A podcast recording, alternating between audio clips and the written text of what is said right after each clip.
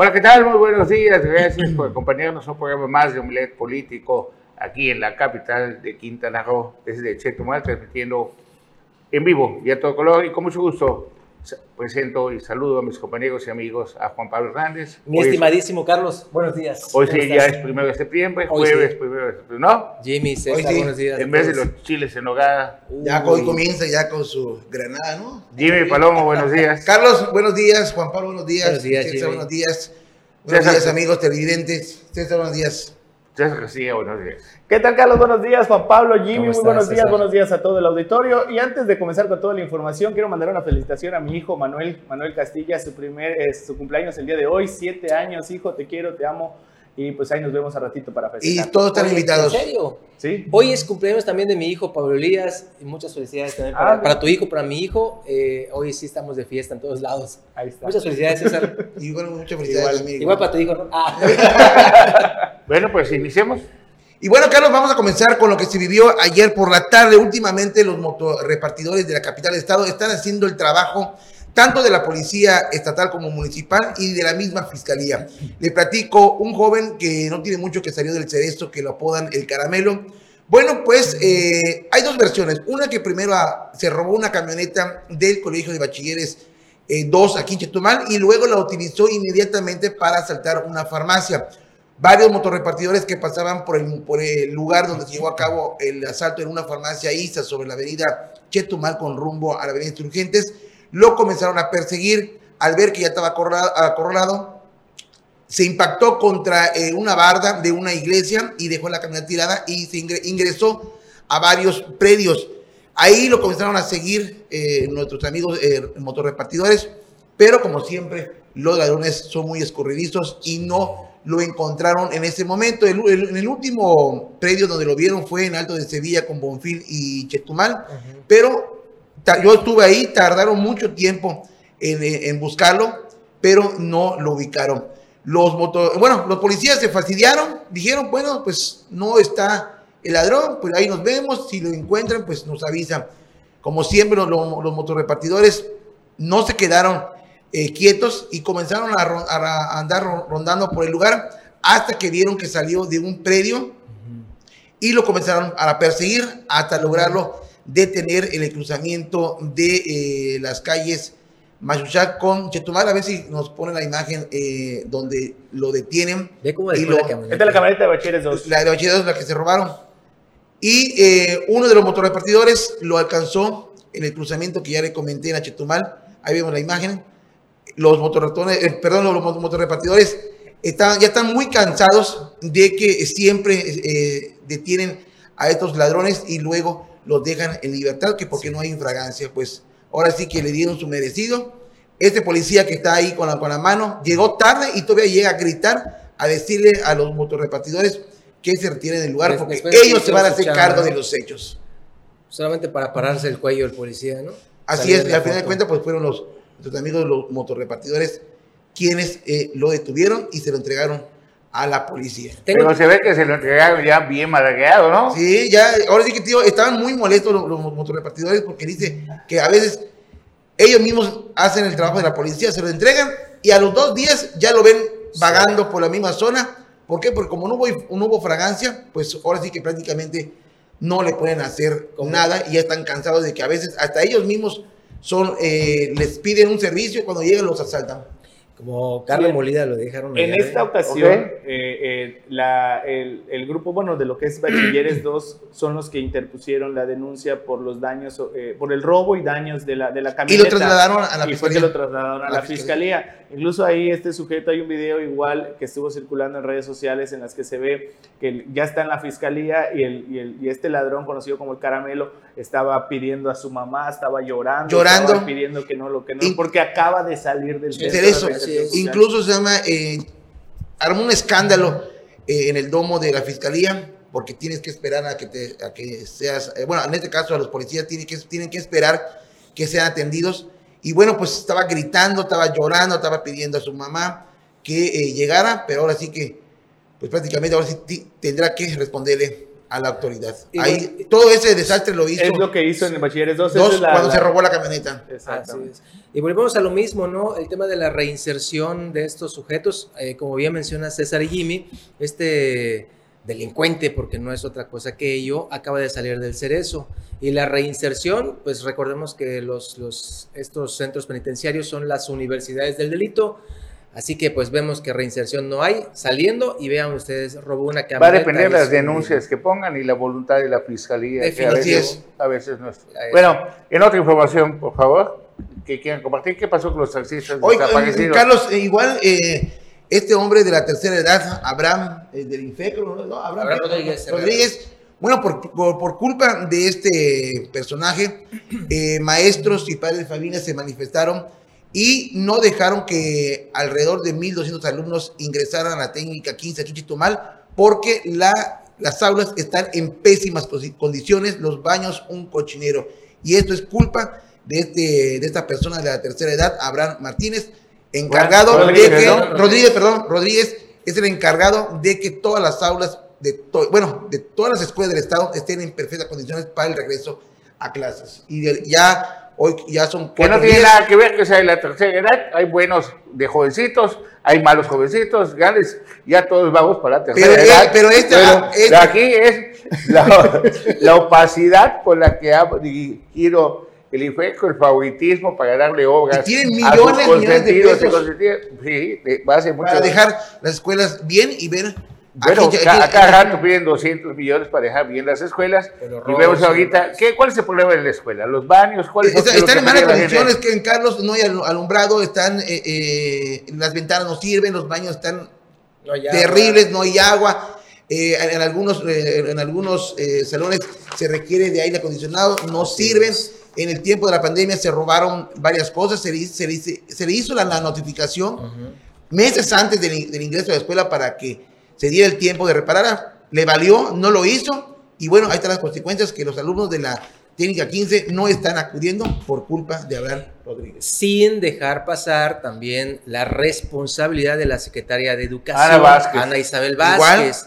O sea, eso es una, eso- eso es una Porque responsabilidad ellos- es que compartida. entre ellos, a ver, no, hay un pleito entre ellos porque Ana quería controlar el IFECRO, que es la, una de las dependencias donde se maneja bastante dinero el- en, en gobierno. Vamos a Así ver a quién le toca ahora en esta nueva Sí. administración.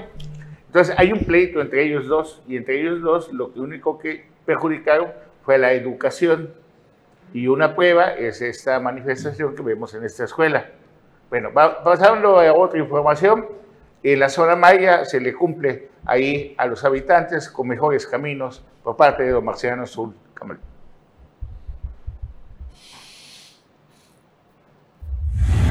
La carretera que comunica las comunidades de Cobá, Chanchen 1 y Sacamcuy luce transformada y transitable gracias a la inversión responsable que destinó con recursos propios la administración del presidente municipal de Tulum, Marciano Chulcamal. Así quedó demostrada en la gira de entrega de obras sociales que encabezó el edil tulumnense junto a su cabildo, entre las que destaca la rehabilitación del camino de acceso tramo Cobá, Chachan 1 y Sacamcuy. Al efectuar esta entrega ante ciudadanos y ciudadanas, Zulcamal enfatizó que este camino es de vital importancia para Tulum y por ello se destinó con responsabilidad la inversión necesaria para conseguir la transformación que llegue hasta el último rincón del noveno municipio. Esta obra beneficia a todas las comunidades porque no solo lo usan los poblados, sino es un camino de acceso que conecta la cabecera municipal y eso beneficia a todos y cada uno de los poblados, comentó el edil. Para Notivisión, Leonardo Hernández.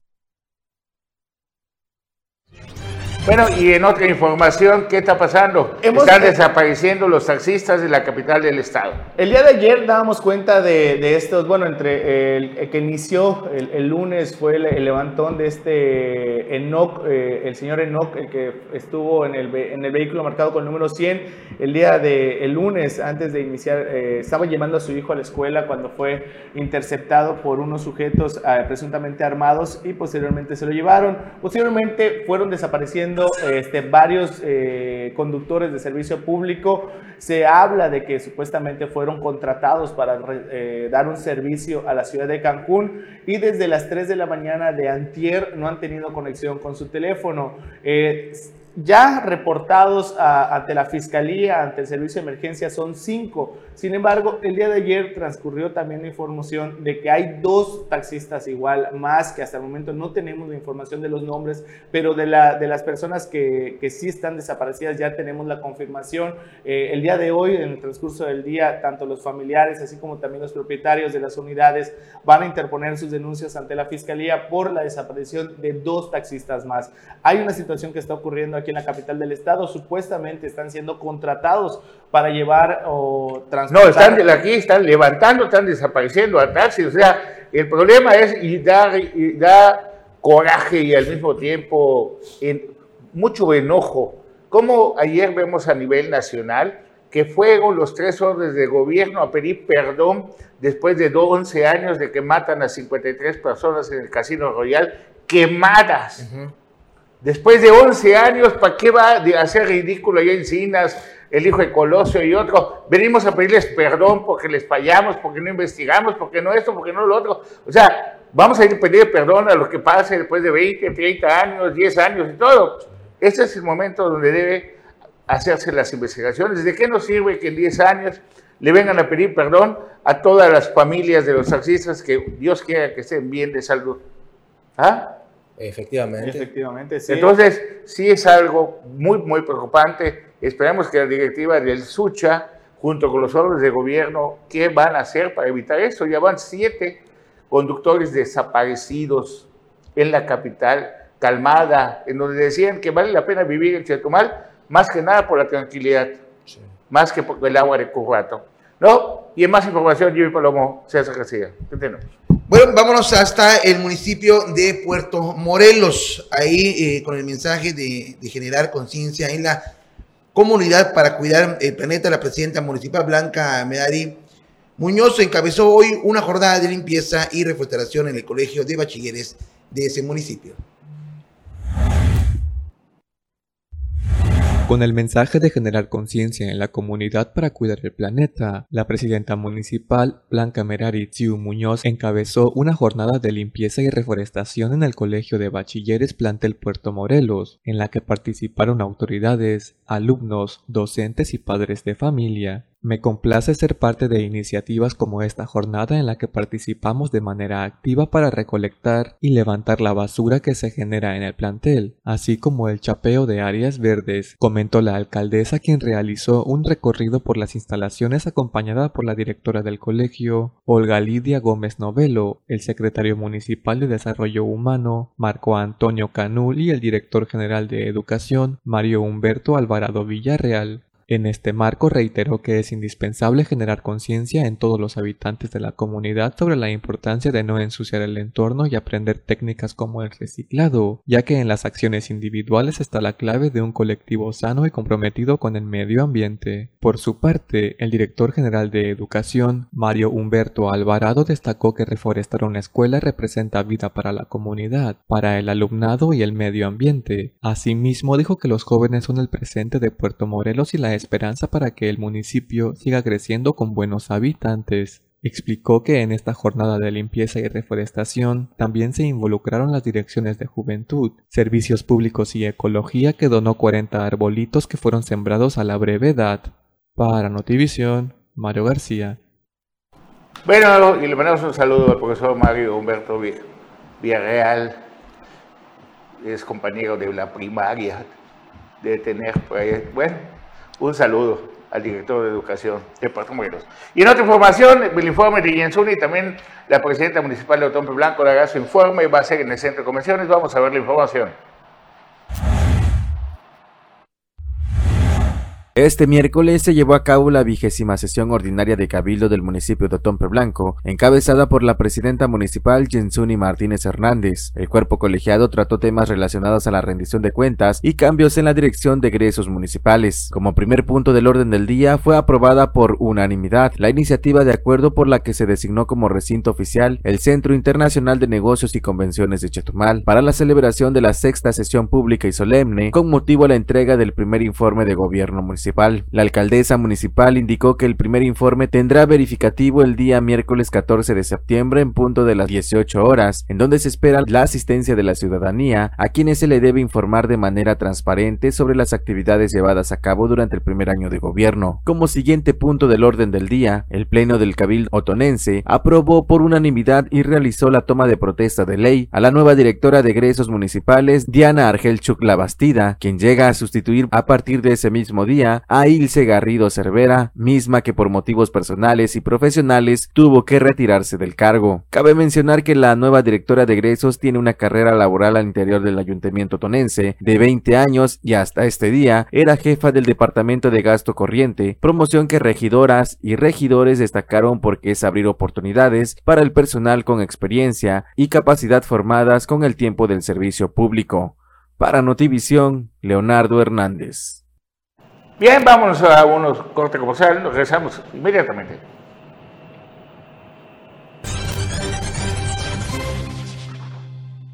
Gracias, y ya está con nosotros el profesor Bernardo Moguel. Buenos días. ¿Qué tal? Muy buenos días, Carlos, Juan Pablo, Ah, Jimmy. no, buenos ¿cómo días todo el público Buenos días. político. Bueno, pues ahí en solidaridad firman un convenio el gobierno municipal con Educanier. Vamos a verlo.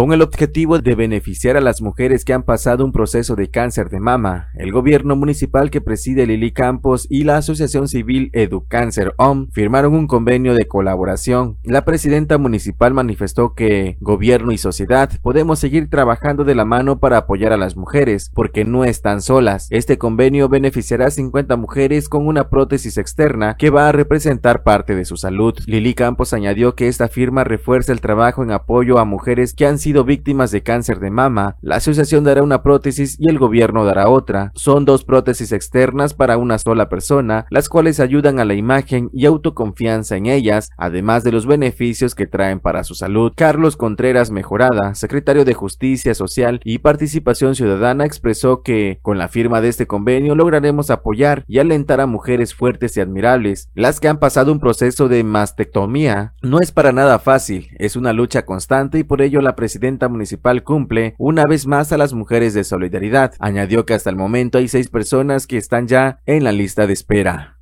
Para Notivisión, Leonardo Hernández.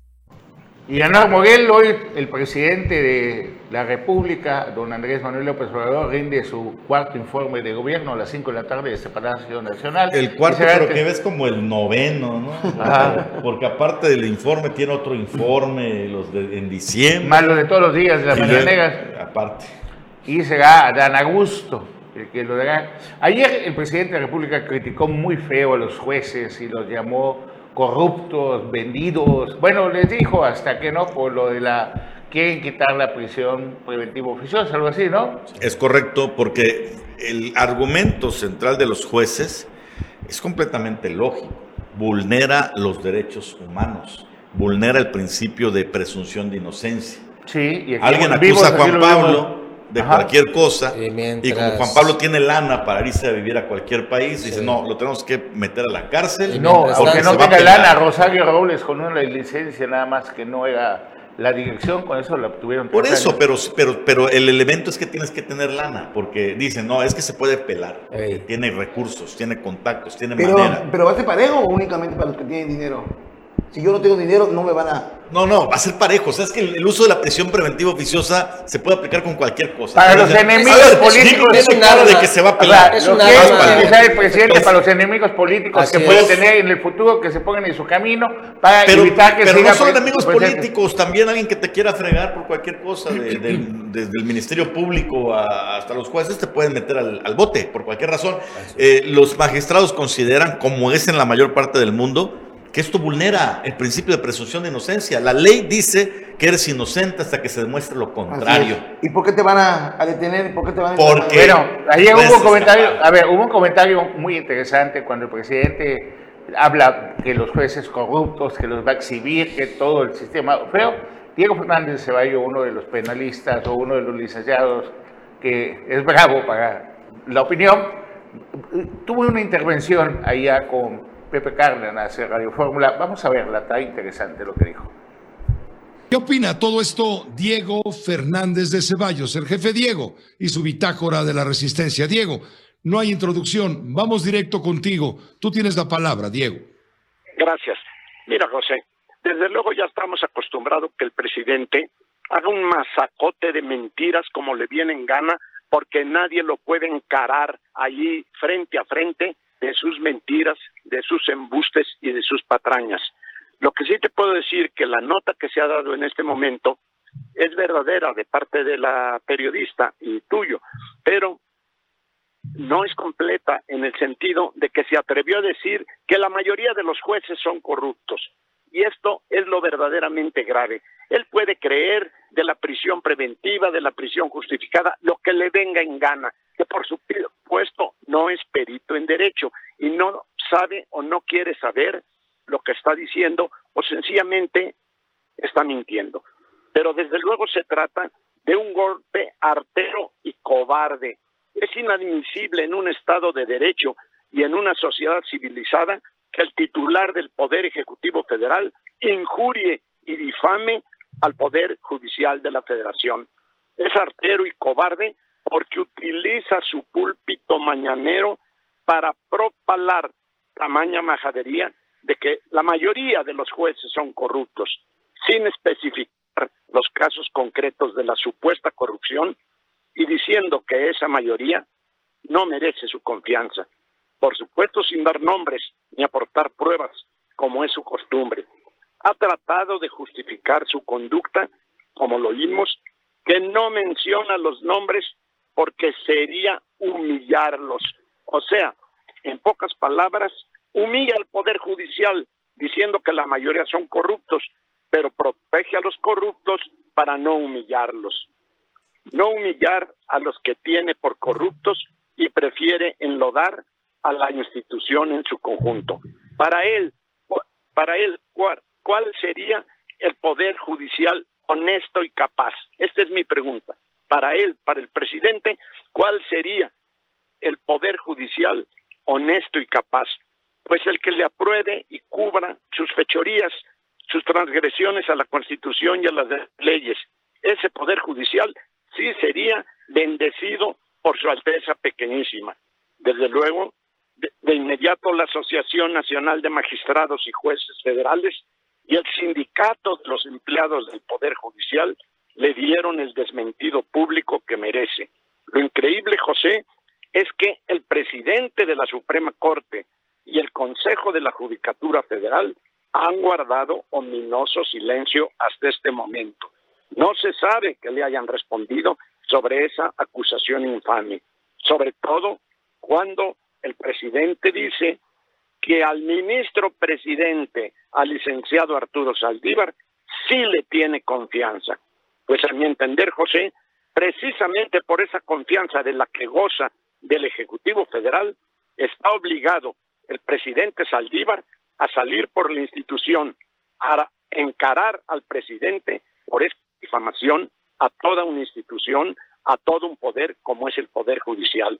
Y lo cierto, José, es que mientras le siga rindiendo el insolente atracador armar pendencia contra todo tipo de personas e instituciones y solo encuentre sometimiento de los agraviados, irá de menos a más. Y le quedan dos años para que siga haciendo sus tropelías. Debemos enfrentar sus mentiras, sus agravios y sus difamaciones a ver. Durísimo Diego Ceballos, pero además una argumentación sólida. Pero aquí es fácil. O sea, si hay jueces corruptos, si hay corrupción en la Suprema Corte de Justicia. Y lo, ¿qué es lo que va a pasar ahorita con el silencio de Arturo Saldívar? Que van a pasar de ser los corruptos de un grupo a ser los corruptos jueces del presidente que gobierna un país. Pero hay otro tema, Carlos. En las propias palabras del presidente, le está dando el argumento a los magistrados para que limiten, eliminen la prisión preventiva oficiosa. Porque si los jueces son corruptos, pueden malutilizar este recurso para, para lo que quieran. Entonces, con mucha más razón, si el presidente reconoce que el Poder Judicial tiene un problema de corrupción, más se deben respetar los derechos de las personas y no debe existir la previsión preventiva oficiosa.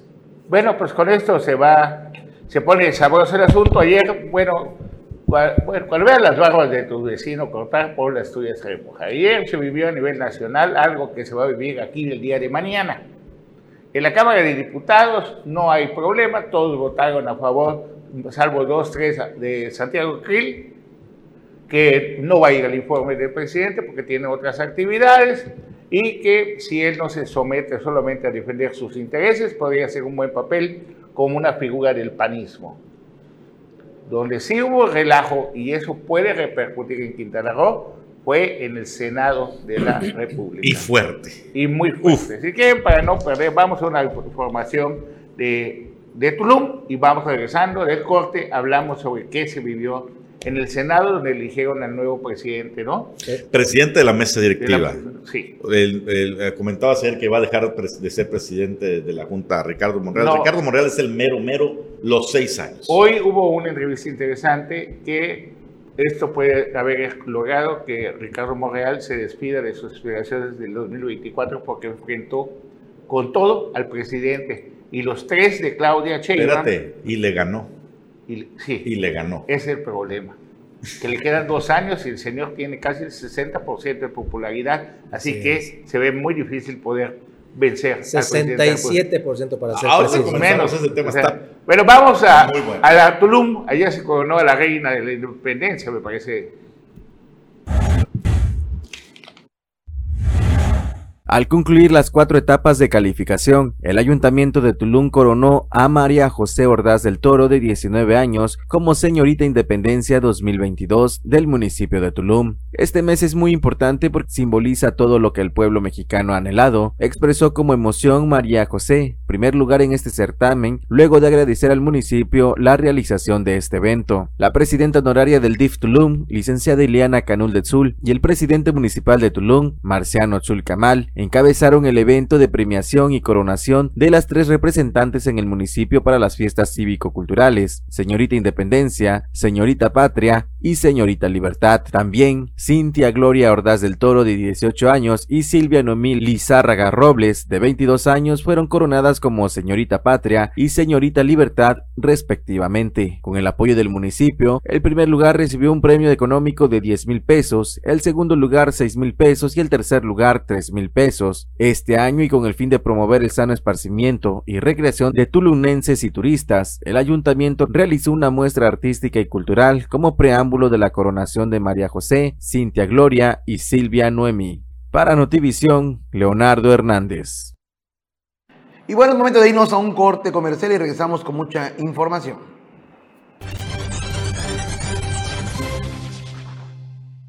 Gracias por continuar con nosotros aquí en Homenaje Político. Nahuel, Juan Pablo Hernández y Irving Palomo. ¿Qué pasó en el Senado entonces? Bueno, déjenme comentarles. Primero que nada, ayer comentó Carlos Pérez Zafra y leímos ahí parte de la columna de Reforma Templo Mayor eh, sobre el desaire que les hizo. Vamos a dejarlo clarito. El presidente a los senadores de la República habían solicitado la presencia de los secretarios de cabezas de seguridad y otros más y no asistieron. Esto, Carlos, definitivamente no fue casual.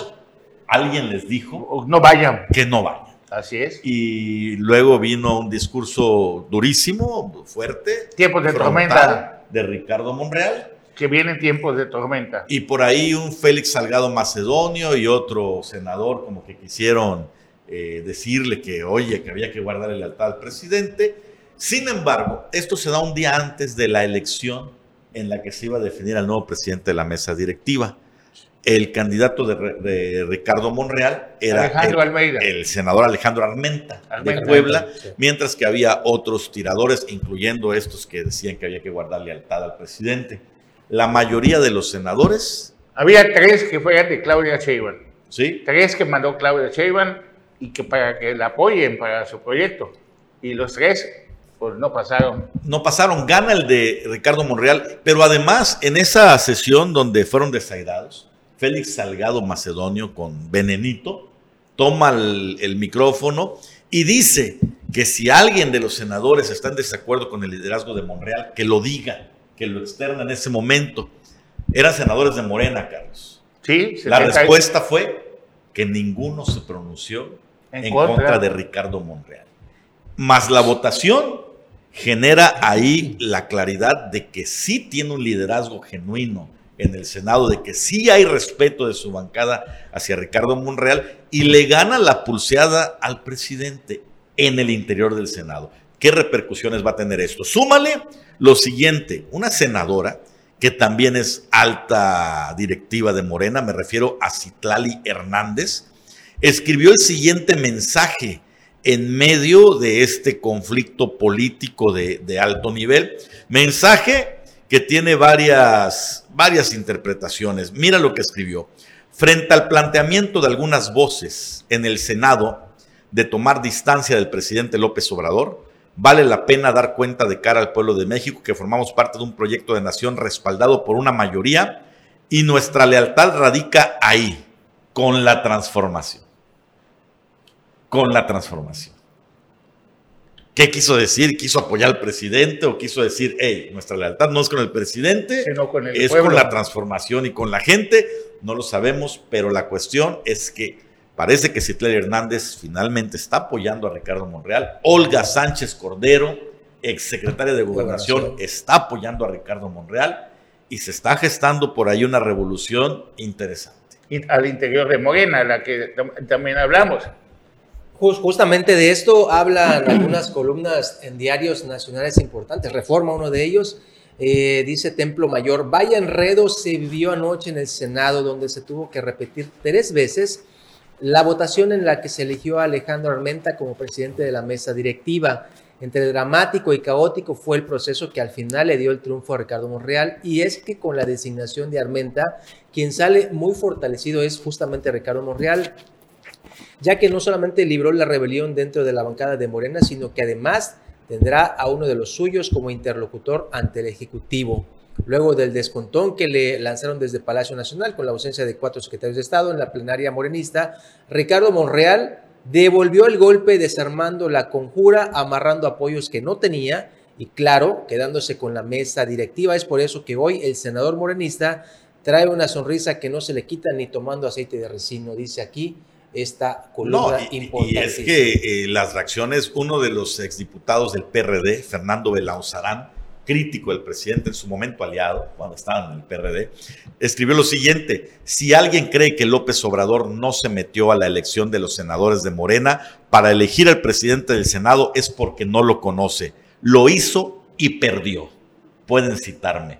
Y creo que esta es la lectura que tiene todo el país. Sabemos que el presidente no se toma muy bien las derrotas, ¿eh? Bueno, alguien que apoyó a Monreal fue Mancera, Miguel Ángel Mancera, Sí. que es algo imp- Eh, Es esa es una diferencia entre Ricardo Monreal y, y algunos de los duros de Morena. Ricardo Monreal es un eje de negociación con las- la- los partidos de oposición. Tiene esa capacidad de tender puentes, de manera que en el Senado recibe el apoyo hasta de los partidos opositores, hasta de los panistas, Carlos.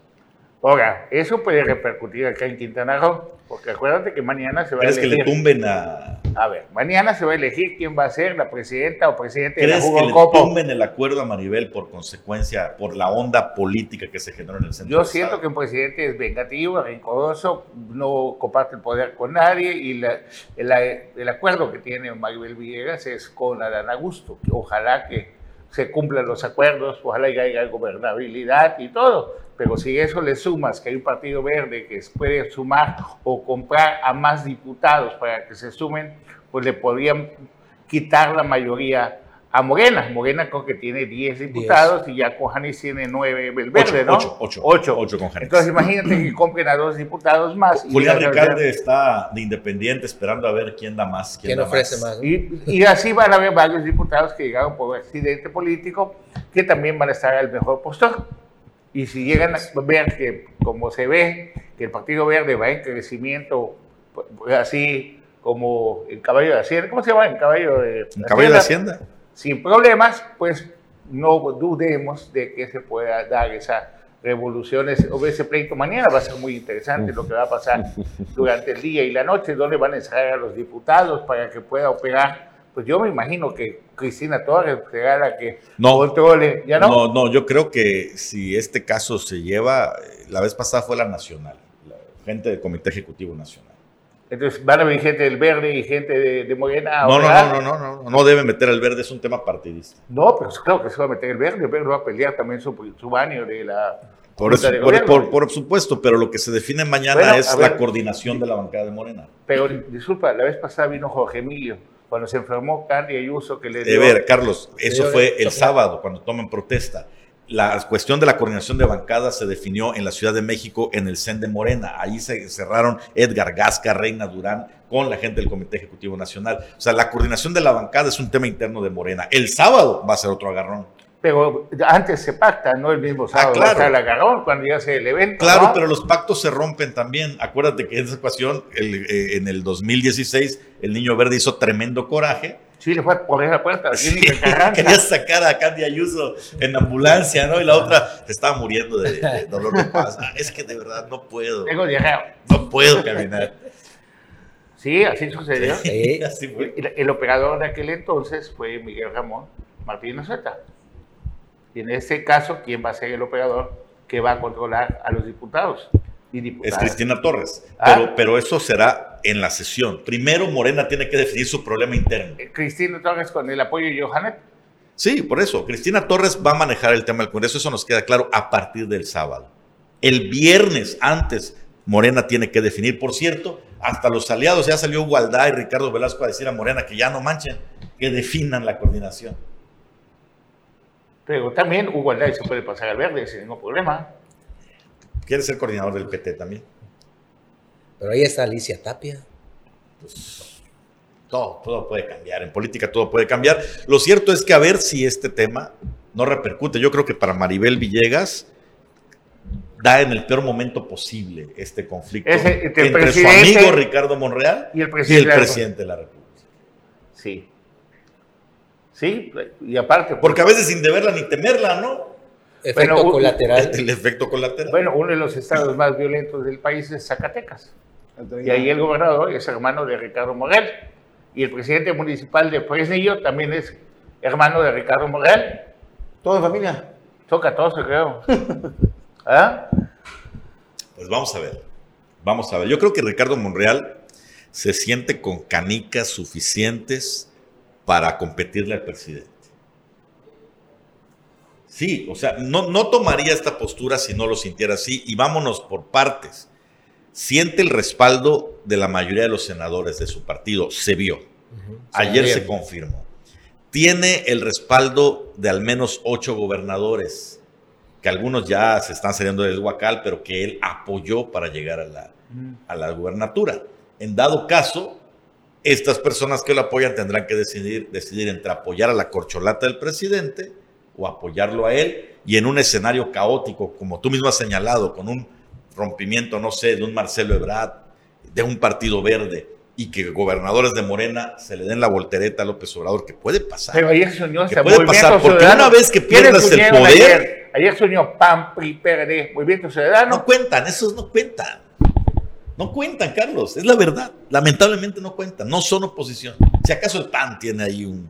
No, hablo de que pueden enfrentar ah, con un candidato de Morena que se pase con ellos. El día de mañana podrían enfrentar al presidente de la República, porque el presidente, como una, vehículos, como una, una vez que ya se define el presidente por Claudia Sheinbaum o, o Adán Augusto, pues ya están visibles. O sea, eh, uno de esos dos va a ser candidato a presidente. No descartes a Marcelo Ebrard, ¿Ah? que puede ser finalmente... tercero en discordia. El tercero en discordia Eh, y o el el que único equilibrar. que puede evitar el rompimiento. Sí, no lo descarto. Pero cuando ya está a dos años de que termine el presidente tan claro, imagínate, todos quieren ser presidente de la República, todos quieren ser gobernadores, etcétera, etcétera, y el pastel no alcanza. Ya viene el de Quintana Roo, a ver cómo se va a dividir. Vamos a corte, regresamos.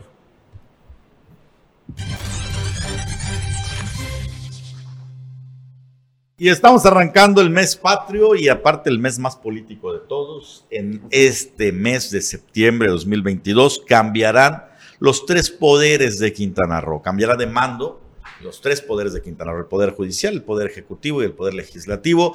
Arrancó hoy la serie de cambios, ya tomó las riendas desde las 000, una horas de esta de este jueves primero de septiembre. Ya tomó las riendas del Poder Judicial y del Tribunal Superior de Justicia el magistrado Aiden Cebada Rivas, que fue electo hace como 20 días, Sí, a más o principios del menos. mes de agosto, ¿no? Efectivamente. Ya hoy, ya hoy como ya. Ya, ya, Ya, es a partir de hoy ya es el presidente. es todavía presidente ayer, todavía ayer Adolfo del Rosal publicaba sus últimas acciones Uy. como presidente saliente, decía. Que fue allá al C5 a, a ver qué onda, a ver las cámaras. Ah, ayer Fue- no, fue- ayer hubo entrega de, de equipos. Pues de- todavía de- ayer, ayer hasta, Para muchos hasta fue una- el final, al final. Pero ya pa- como para que se vaya acostumbrando a estar en los actos políticos, ya acudió, ¿no? Bueno, sí, pero te digo el, el saliente, ¿no? Ah, ok. Su Pero última aquí hay muchas cosas que no se explican. ¿Cómo hubo ¿Cómo un ataque no? cibernético al poder, a la- al juzgado civil Los por más de, de 16 días, dos semanas paralizado un juzgado civil? Eh. ¿Cuántos expedientes, cuántos temas, cuántas demandas, cuántas infinidad. todo? Y eso no hay ninguna explicación. A pesar de que hay un recurso importantísimo para esto, Y una Carlos, inst- y una de los instancia tan técnicos. importante. Sí. Eh, de, hecho, de hecho, no se explicó más allá del tema. Corresponderá ahora al nuevo presidente decir cómo recibe las cosas, ¿no? ¿Cuántos expedientes ¿Cuántos hay expedientes hay? Su hay- primera un declaración- está- parece un tortuguismo ya, con Su- el pretexto de la pandemia que es inexplicable, ¿no? Por supuesto. Y esa será chamba, te digo que tendrá que ver su administración. Su primera declaración es que buscarán la autonomía del Poder Judicial. O sea, que no va a tener nada que ver la gobernadora electa en el Poder Ah, Judicial. no, no, no, no, no. No. Autonomía financiera. Ah, van a buscar autonomía financiera incremento que va a de venir. presupuesto. Incremento. Incremento ¿De dónde presupuesto. viene el presupuesto para el Poder Judicial? De... Cefiplan. Sí, claro. O sea, es que se Entonces, claro, ¿cuáles no, todas bien. ¿Sabes qué autonomía va a buscar? Pues eso dice la autonomía financiera, que les den mejores recursos. Con- Porque la otra autonomía en la Constitución ya la tienen. Con lo que dice el presidente de la República en su informe, parte de lo que dice que la austeridad, la pobreza franciscana, etcétera, etcétera, pues va a estar interesante qué va a suceder. No sé si tienes la foto ahí, Marcial, la autonomía que, que estamos hablando, Mara Lezama, la gobernadora electa, junto a Aiden Cebada. ¿La tendrás?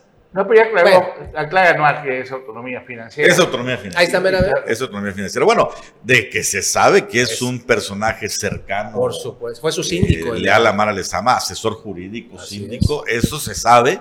Y esto representa, es un arma de doble filo. Por un lado, eh, representa un respaldo que va a tener el líder del tribunal, que no es es- el más novato. Pero es- pero el En un- de en un charco de tiburones. Eh, ese, Así es. Ese es el problema, que él es el más novato, donde están los, los que sí son lo que dijo el presidente, Carlos, etcétera, etcétera. Carlos Lima ¿No? Pero, pero la Ah. ventaja, por lo- la otra ventaja que comentábamos justamente ayer con algunos abogados es que, bueno, pues al menos no trae la el baúl de malas mañas de algunos de los magistrados Pero eso que aprende- ser presidentes. Pero eso no, ¿no? es problema, ¿Por qué no hay problema? porque eso lo aprendes rápido.